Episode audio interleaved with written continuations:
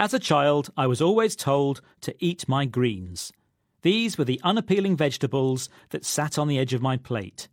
Peas, broccoli, and green beans all looked and tasted disgusting. Let's face it, when there are so many other edible treats to enjoy, why eat boring veg? Since then, my taste buds have developed, and I'm also fully aware of the health benefits of eating fresh vegetables. But we still need reminding of the amazing goodness these green superfoods give us. In the UK, a campaign based on advice from the World Health Organization has been running for several years to encourage us to eat our five a day, five portions of fruit and vegetables.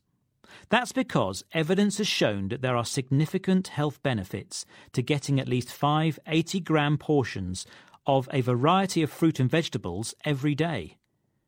But I struggle trying to fit these five portions into my daily diet, partly because I have a sweet tooth and vegetables are, well, tasteless.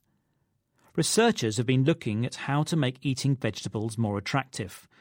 They analysed the psychology behind our food choices and found that most of us are motivated by taste. Brad Turnwald from Stanford University says that studies show that people tend to think of healthier options as less tasty for some reason. His team carried out an experiment in the university cafeteria where they gave vegetables seductive names and found sales increased by 25%. They got rid of healthy labels such as wholesome and gave identical dishes names like sizzling beans, dynamite beets, and twisted citrus glazed carrots. It seems that these indulgent names tempted diners to fill their plates.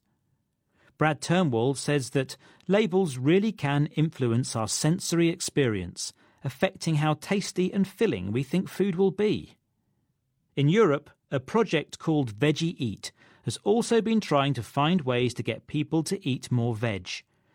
Project leader Professor Heather Hartwell believes in health by stealth, subtly nudging people into eating the right things.